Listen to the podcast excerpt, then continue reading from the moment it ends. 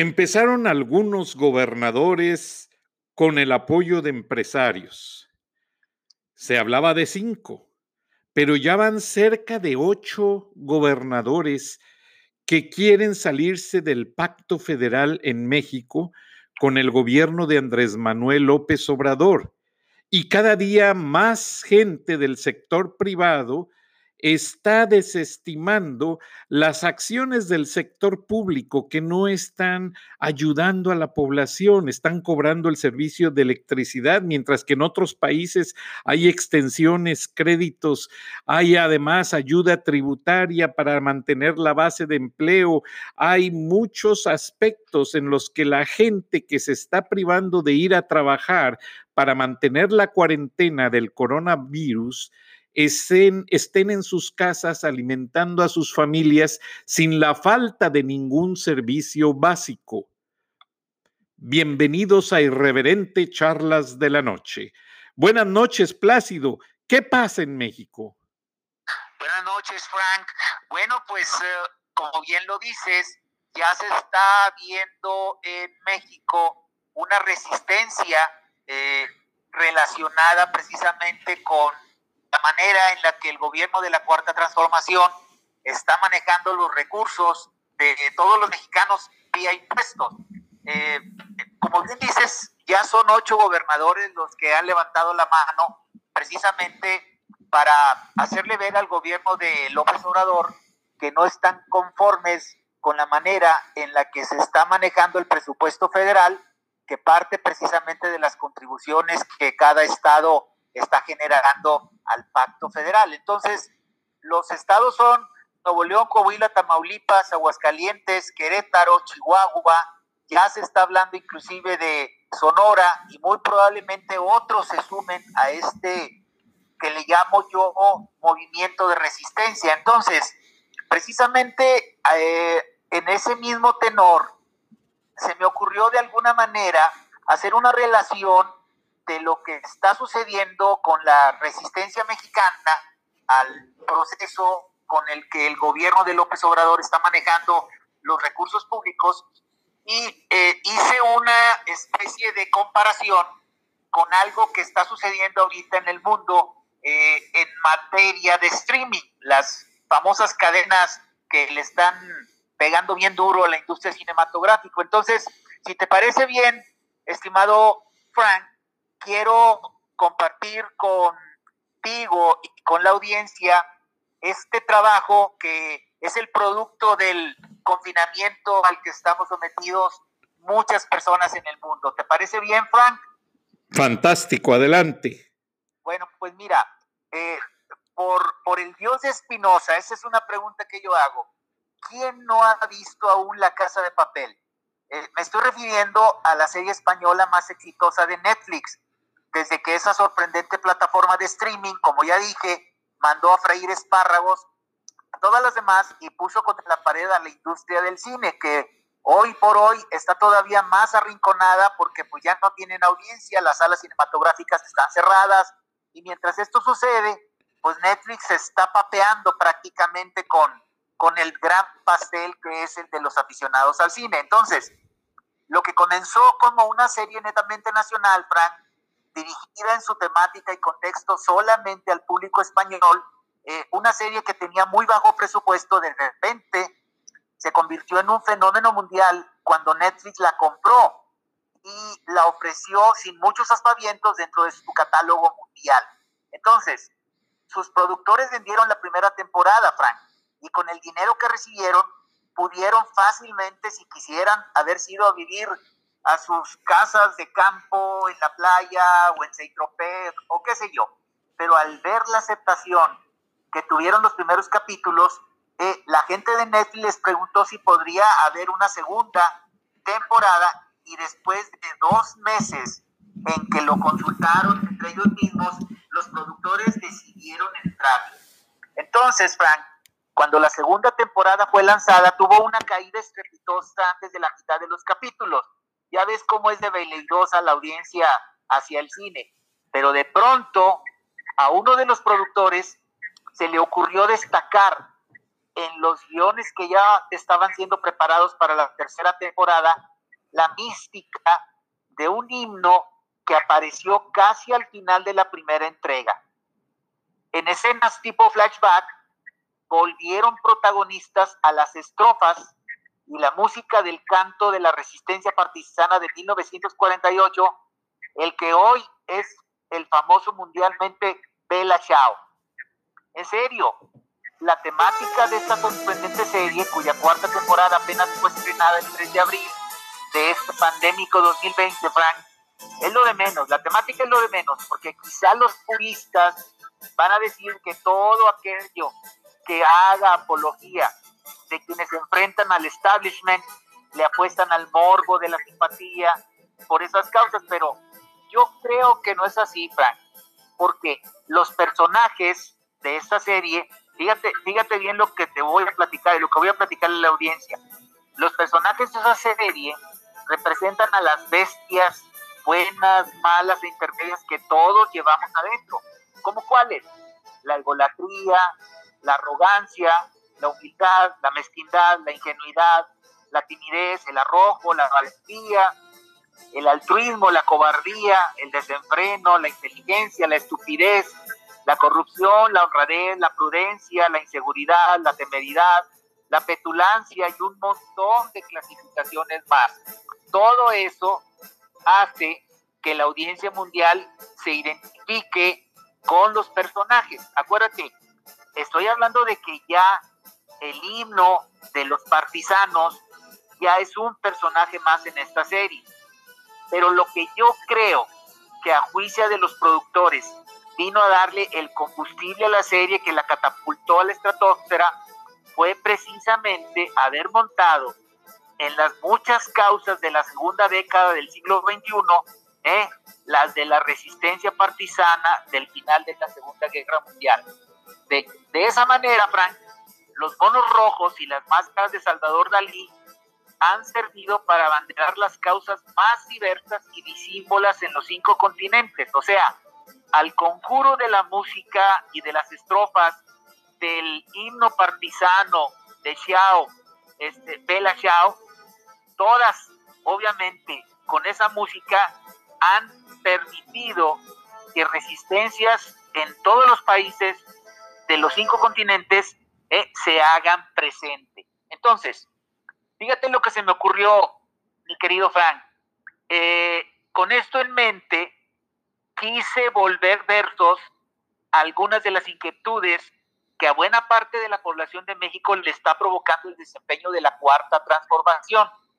Y te confieso una cosa, me enfrenté a un enorme desafío porque resulta que la estructura literal del himno partisano de 5, 5, 4, 3, 5 sílabas que se repiten desde el principio hasta el final, con un solo musical a la mitad, ¿eh?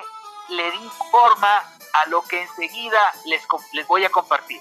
Entonces, si leemos los dos quintetos, el cuarteto, luego el terceto y el último quinteto de cada estrofa, oyendo al Bella Chao como música de fondo, se van a dar cuenta de que las sílabas de los siguientes versos encajan muy bien en esa pieza. Claro, si algunos de nuestros muchos eh, radioescuchas tienen buena voz, son afinados y se animan y los cantan, pues obviamente que el efecto va a ser mucho más placentero. Entonces, con la respetuosa y apreciable venia tuya y de nuestros radioescuchas, va enseguida la versión de la resistencia mexicana acoplada al himno de la resistencia partisana.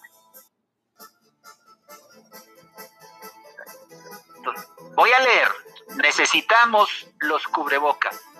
Es cierto ya, cierto ya, cierto ya, ya, ya. Más hospitales, respiradores y para nada el tren Maya. Un muy buen día que nos conduzca Urgente ya, cierto ya, cierto ya, ya, ya. Santa Lucía y las dos bocas son de un gobierno gandaya. Más empatía y no ironía. Construya ya, cierto ya, cierto ya, ya, ya, las alusiones a los panteones y a la unidad nos instruya. Inspiraciones, no divisiones, gobiernen ya, cierto ya, cierto ya, ya, ya.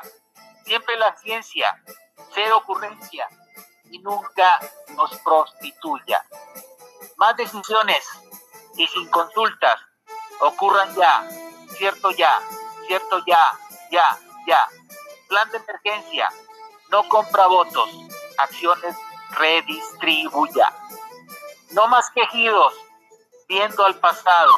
Queremos ya, cierto ya, cierto ya, ya, ya. Jefe de Estado, no candidato, que a la excusa él excluya.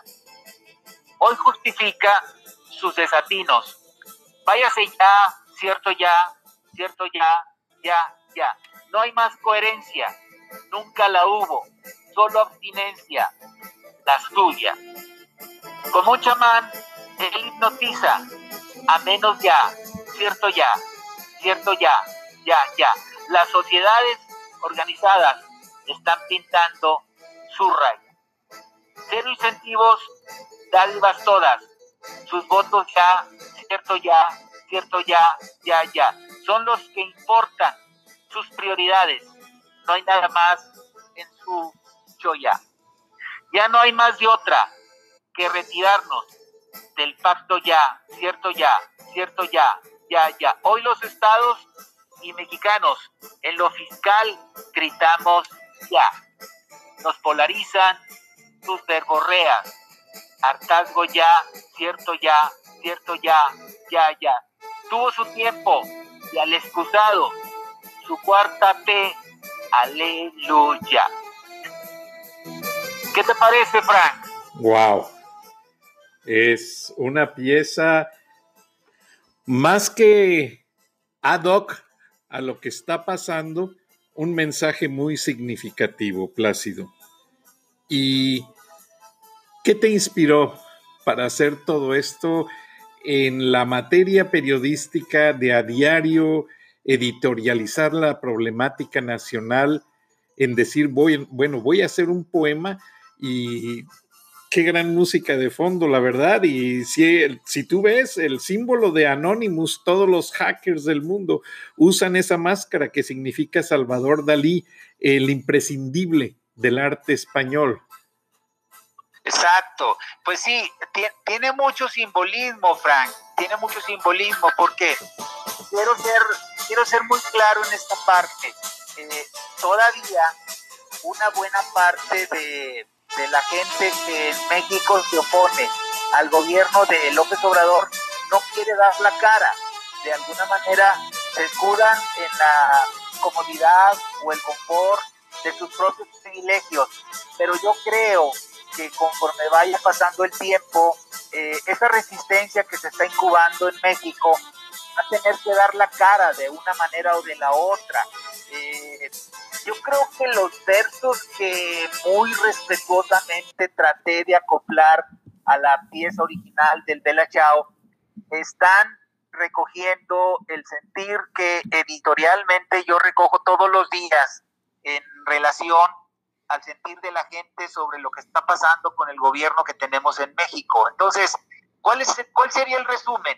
Los protagonistas de la serie de La Casa de Papel todos van vestidos de rojo, que es precisamente el color que simboliza la pasión, y cubren sus caras porque al final de cuentas, independientemente de cuáles sean las incidencias del, y, el propósito de lo que están haciendo en la serie, eh, cubren sus caras porque en el caso de México y creo que de muchos otros países, la resistencia, la resistencia a un gobierno se empieza a manifestar con puras caras ocultas. Yo te podría decir que en México hay miles, cientos de miles o millones de personas que no están de acuerdo en la forma en la que el gobierno mexicano hace las cosas, pero no quieren mostrar su cara, Frank, es, la verdad. Eh, de alguna forma están empujando a que otros lo hagamos y yo me incluyo porque yo escribo mis artículos con mi nombre real. Yo doy mi nombre en los programas de radio y tú lo haces también, Frank. tú lo haces también. En los Estados Unidos está viviendo un, un, proceso diferente al que vivimos en México. Yo lo sé. Allá la realidad es un poco diferente a lo que estamos viviendo en México. Eh, y, y, esa es la razón por la cual un montón de gente está apoyando a que haya una resistencia, pero mi sentir es que todavía no se animan a dar la cara, Frank. Todavía están así como que esbozados, todavía están como que recluidos en esta cuarentena, pero no nada más es una cuarentena física, es una cuarentena de no aflorar, no renunciar al, al confort con el que se vive. Y cuando algunos nos atrevemos a dar la cara, sobran las muestras de aliento, sobran los échale, ánimo, este, yo sé que puedes, yo te apoyo, pero al final de cuentas, cuando realmente se necesite el apoyo, va a ser muy triste que voltemos y estemos solos. Eso es lo que yo quisiera que no ocurriera. Entonces, los versos que acabo de montar sobre la pieza de Bella Shao están inspirados en esta resistencia que se está fraguando en México. Es una resistencia latente, es una resistencia que se esconde bajo la máscara de Salvador Dalí, pero ahí está, ahí existe. Yo creo que tarde o temprano esa resistencia se va a tener que manifestar como lo hicieron los partisanos en 1948 y a lo mejor va a haber va a haber va a haber cómo se dice va a haber bajas. Pero yo creo que si no se corre ese riesgo las cosas no van a cambiar. El anonimato no sirve Frank yo creo que tenemos que dar la cara y ese anonimato plácido, perdóname que te interrumpa, ya está de manifiesto en los medios más prominentes en inglés. Al Jazeera, New York Times, Boston Globe, varios medios dicen que ese anonimato es la clase social que sostiene a México en, el segundo renglón después de las exportaciones, que somos los inmigrantes. Y esos inmigrantes, gran parte, estamos hablando de casi de 16 millones, están desahuciados. Yo ayer los fui a ver, están en las calles esperando que alguien les contrate, pero la gente no lo hace por los temores al contagio y solamente les dan un billete, unas monedas para que medio coman, porque ellos están fuera de los programas federales de ayuda. Ha habido iglesias y ha habido comunidades que van y les acercan una canasta de tortas, de tacos, lo que puedan llevarles para comer. Pero a partir de allí, esa clase anónima que el gobierno mexicano quizás mantiene presente, pero que en esta ocasión ya ha habido hasta un gobernador de Nuevo León que dijo que no los quiere en territorio nacional por el temor al contagio. Esa clase anónima es la que trabaja más duro de, todos los mexicanos y que contribuye en gran parte a la riqueza de México. Entonces, Plácido, viendo esta perspectiva de que el coronavirus destapó toda esa necesidad de los mexicanos, no importa dónde estemos, somos mexicanos y contribuimos a la economía, pero esa ignorancia de parte de las autoridades a recibirnos, a atender a nuestras familias, a prevenirlos de la pandemia, tiene que tener una cara, tiene que tener un responsable, tiene que tener alguien que dé una explicación. ¿Quién es? Bueno, pues en el caso de México, los canales oficiales que están dando la cara todos los días eh, no tienen la suficiente credibilidad en las masas, vamos a decirlo así, que se apartan de, de los corifeos, que se apartan de las pocas aplaudidoras. No tiene ese nivel de, de credibilidad y es lo que ha creado esta resistencia. O sea, el gobierno mexicano en su, en su percepción está dando la cara, pero no, no es propiamente un, respaldo sólido científico el que esté detrás de ello. ¿Cara o relaciones públicas, Plácido? Porque no veo soluciones. Sí, eh, yo creo que tienes razón. Yo creo que más bien lo están manejando como un proceso de relaciones públicas o de como se llama en el gobierno eh, comunicación social pero esto va mucho más allá, o sea, lo que, lo que se está buscando es que den la cara con un respaldo científico detrás y que los datos que aportan sean reales, creíbles y sustentados. Entonces, e, e, esa es la, versión relacionada con el gobierno. Ahora, por el lado de la resistencia, yo sí le llamo resistencia porque hay millones de mexicanos que no estamos de acuerdo con la manera en la que el gobierno está haciendo las cosas. La gran mayoría de esa resistencia, mi estimado Frank, está cubierta su cara con una máscara, con la máscara de Salvador Dalí. Eh, no están dando la cara todavía. Yo he recibido innumerables correos, una gran cantidad de mensajes por todos los medios, en donde me alientan a seguir adelante. Eh, muy pocos de ellos se atreven a mencionar sus nombres y los que lo hacen me piden que en mis artículos, en mis colaboraciones en el radio, no los mencione. Se entiende, hay miedo, hay temor y tal, pero finalmente, si queremos realmente que este proceso eh, se supere, estoy hablando de dos factores principalmente, que es la cuestión sanitaria y la cuestión económica, pues vamos a tener que dar la cara, o sea, tarde o temprano nos vamos a tener que desprender de ese anonimato que no nos va a permitir afrontar el reto que tenemos enfrente. Esa es mi percepción, Frank.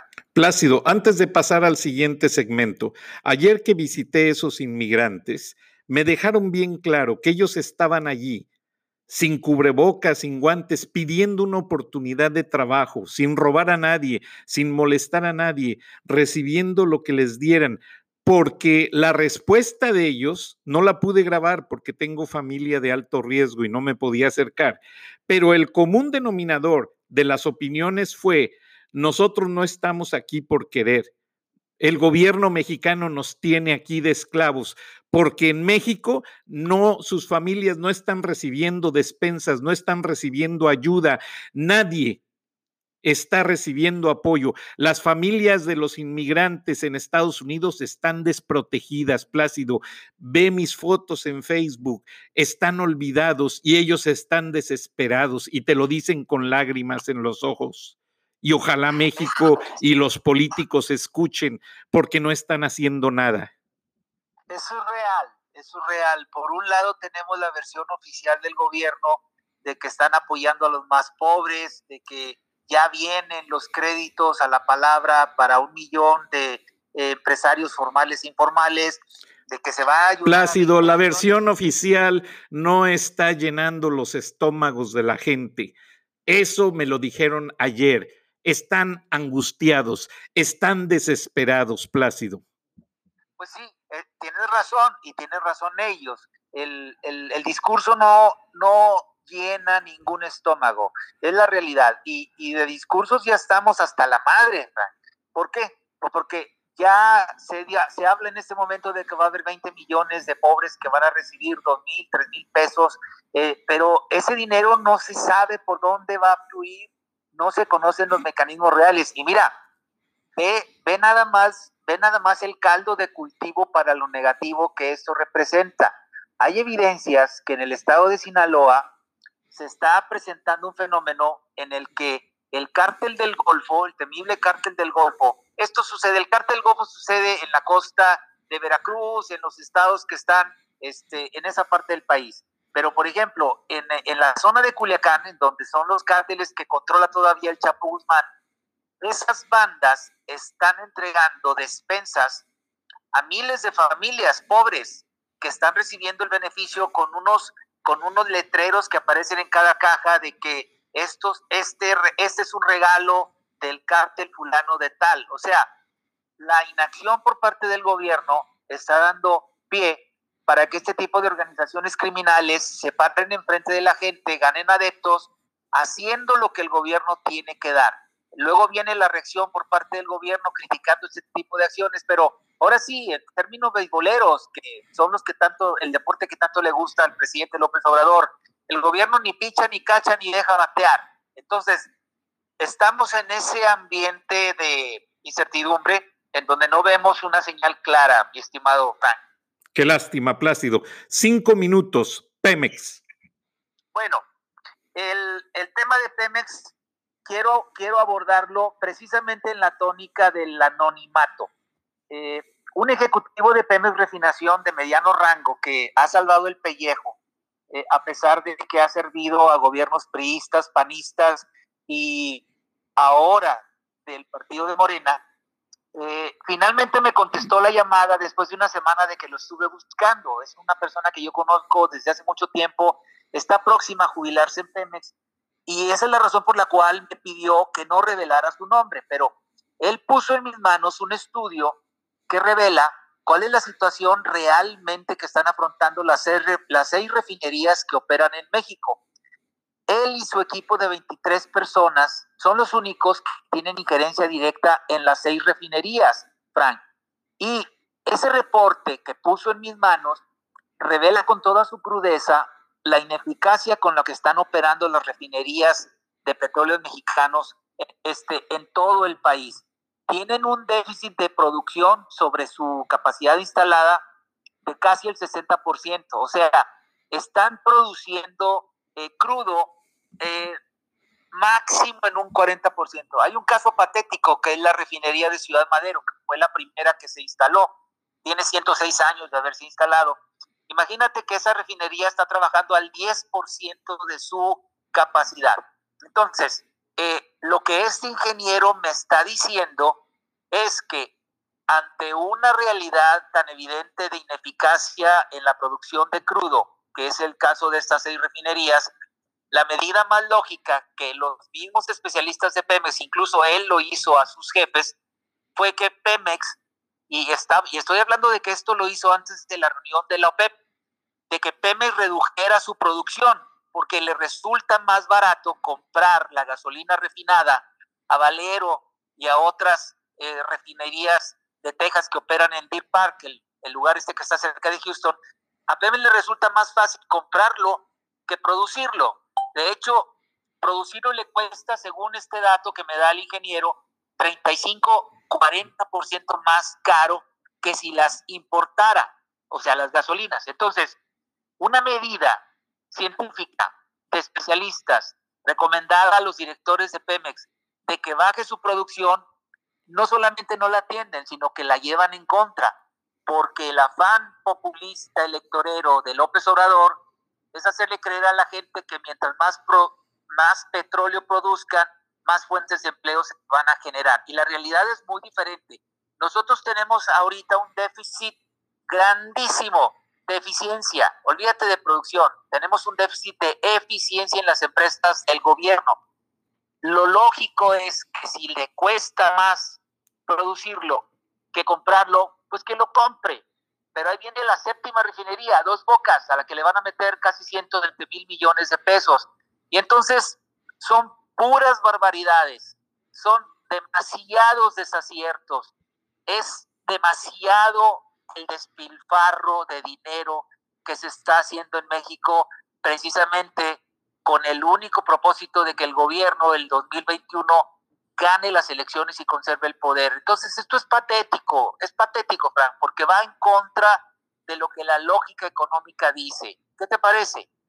Mal, porque no veo que vayan a conservar el poder cuando 18 millones de los 55 millones de mexicanos que vivimos en Estados Unidos, volteamos y vemos que en México cada día hay más familias sin comer, cada día hay más familias sin beneficios y que cuando esta pandemia, invade, no son capaces ni de dar estímulos fiscales, ni de cortar los cobros de la luz, ni de cortar las penalidades. En Estados Unidos se puso una prórroga de cuatro meses a todos los servicios básicos y cuando pase la pandemia, pague como pueda y no se le corte el servicio. 30 segundos. La diferencia en México es que Barlet, el director de la CFE, ya nos dijo a todos los mexicanos que ya nos fregamos, que él va a seguir cobrando las tarifas de luz a precios normales y que nos olvidemos de prórrogas y condonaciones. Yo creo que con eso te digo cuál es la postura del gobierno mexicano, mi querido Frank. Para que el pueblo siga sufriendo. la cuarta transformación o trastornación? Yo creo que lo has definido muy bien, mi querido.